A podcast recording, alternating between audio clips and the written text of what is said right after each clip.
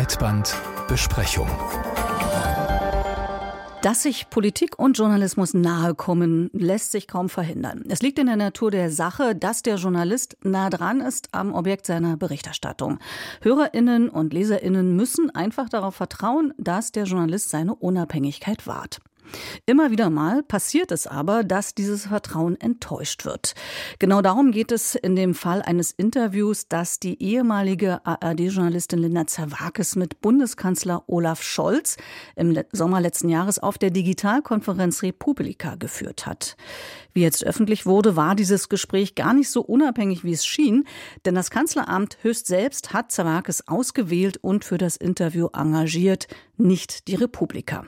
Auch wenn Zawakis mitteilen lässt, dass sie dafür kein Honorar bekommen hat, fühlt sich doch der eine oder andere getäuscht. Wir wollen das aufarbeiten, zusammen mit René Martens, Journalist und Autor beim Altpapier, dem Medienwatch-Blog vom MDR, das wochentäglich die wichtigsten Meinungen und Meldungen rund um Medienthemen präsentiert. Meine erste Frage an René Martens war, ob er die Aufregung über das Interview teilt. Also Aufregung wäre jetzt vielleicht ein bisschen viel gesagt, weil man natürlich schon äh, viel erlebt hat im Journalismus.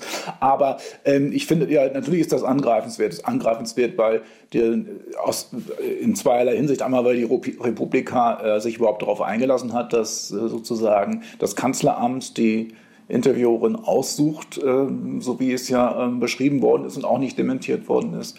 Und das Zweite ist, dass Linda Zerwakis diesen Auftrag eben auch angenommen hat. Welcher Aspekt daran ist denn aus Ihrer Sicht am problematischsten? Die Intransparenz von Scholz, Zerwakis oder der Republiker?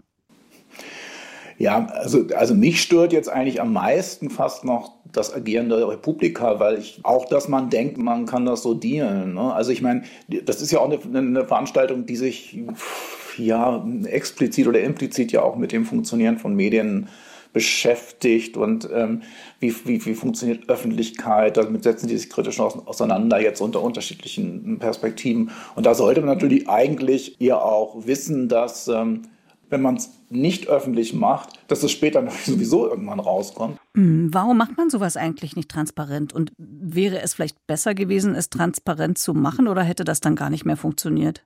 Ja, wahrscheinlich hätte das auch nicht funktioniert. Also das Vernünftigste wäre gewesen, als es klar war, dass das Kanzleramt die Intervieweurin bestimmt wäre, hätte man halt sagen müssen, okay, ähm, dann machen wir das nicht. Ein anderer Aufreger äh, war der Wechsel von ARD-Korrespondent Michael Stempfle ins Außenministerium in der vorvergangenen Woche, wo er jetzt die Pressestelle leitet. Damit berichtet er natürlich nicht mehr über Boris Postorius, sondern für ihn. Und rechtlich ist das okay. Trotzdem löst das gemischte Gefühle aus. Muss eine Demokratie sowas aushalten?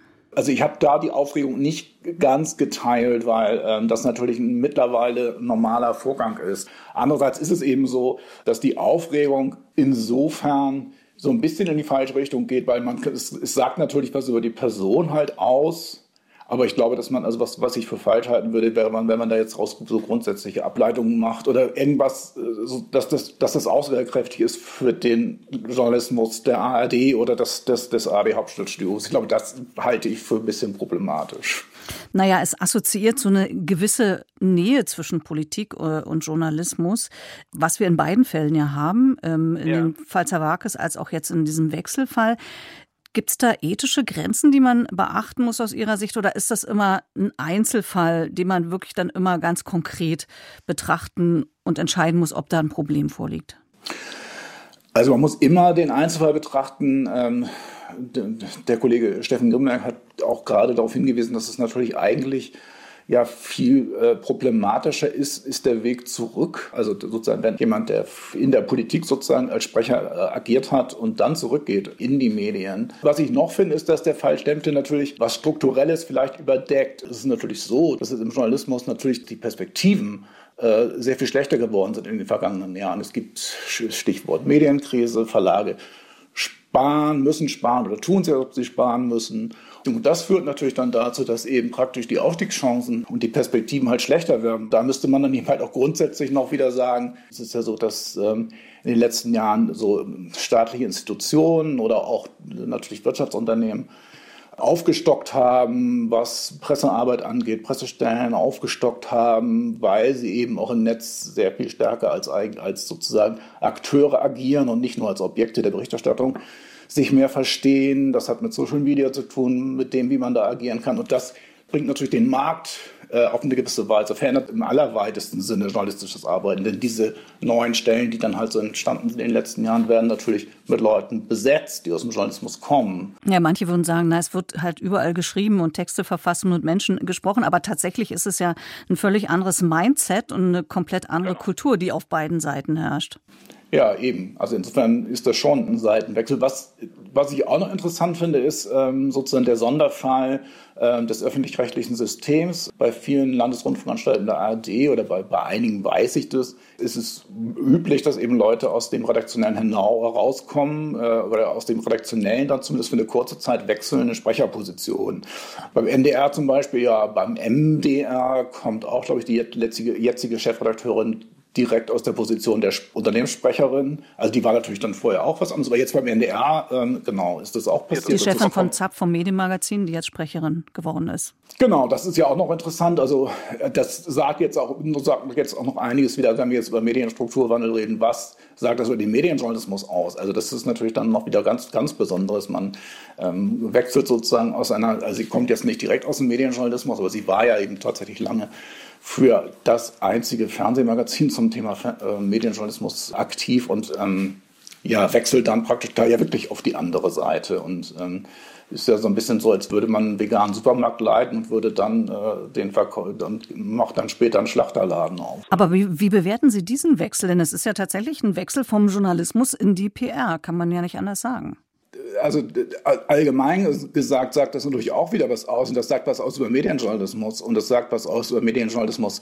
in den öffentlich-rechtlichen Anstalten, weil es gibt natürlich dann, also wo soll man denn, wenn man sozusagen eine Leitungsfunktion bei ZAP hatte, sie hat jetzt zwischendurch so was anderes gemacht, äh, wohin kann man dann noch aufsteigen? Also es gibt sozusagen ja so wenig Möglichkeiten, medienjournalistisch zu agieren ähm, über, einen, über einen längeren Zeitraum. Es gibt da, es gibt da in dem Sinne keine, keine Karriereschrittsoptionen, also wenige jedenfalls. Das ist natürlich auch ein Problem. Also ich würde das, ähm, auch wenn ich das vorhin gesagt habe mit veganen Supermarkt und Schlachterei, also ich würde da auch gar keinen Vorwurf formulieren. Ich würde es eher umdrehen und sagen, man muss von den öffentlich-rechtlichen Anstalten einfach auch fordern, dass Leuten, die Medienjournalismus machen, auch äh, eine Perspektive bekommen, äh, das auch über einen längeren Zeitraum machen zu können.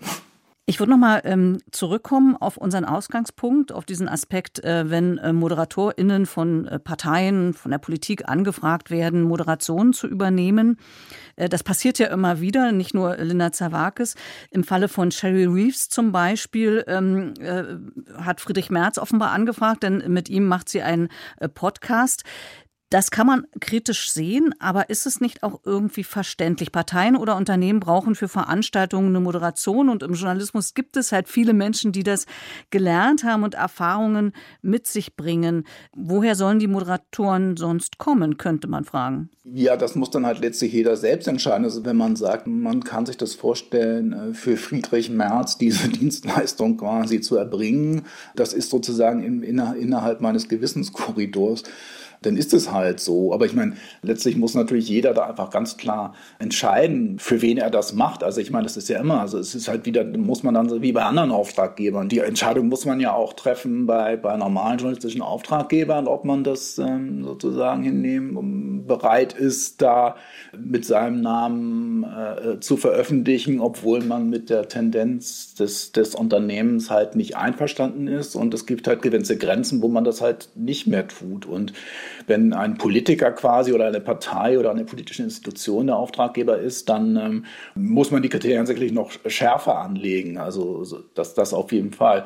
Äh, können diese Beispiele den Journalismus äh, beschädigen? Denn ich sag mal, der in Anführung normale äh, Hörer, Hörerin, äh, Nutzer wird sich kaum die Mühe machen, in äh, sozusagen den Gewissenskonflikt und die Gewissensverarbeitung äh, des einzelnen Journalisten reinzuschauen. Deshalb muss man, glaube ich, so differenziert wie möglich ähm, auch darüber berichten wie gesagt, man, man sollte eben sich so das machen, dann haben Journalisten ja auch jetzt ganz gern gemacht, dann, dass man dann sagt, ja, die ist ja sowieso regierungsnah das ist dann, sind dann ja auch immer so Bauchgefühle, die dann da halt reinspielen. Und dass das sozusagen normaler Hörer oder Zuschauer die hat, ist natürlich nicht unverständlich, aber, aber, Journalisten sollten natürlich schon dann, wenn sie über sowas berichten, dann eben auch tatsächlich sich relativ genau den Einzelfall angucken und jetzt nicht zu Verallgemeinerungen neigen, ähm, was die Branche angeht. Also jenseits eben dessen, dass es natürlich strukturelle Symptome natürlich auf einer allgemeinen Ebene halt reden kann.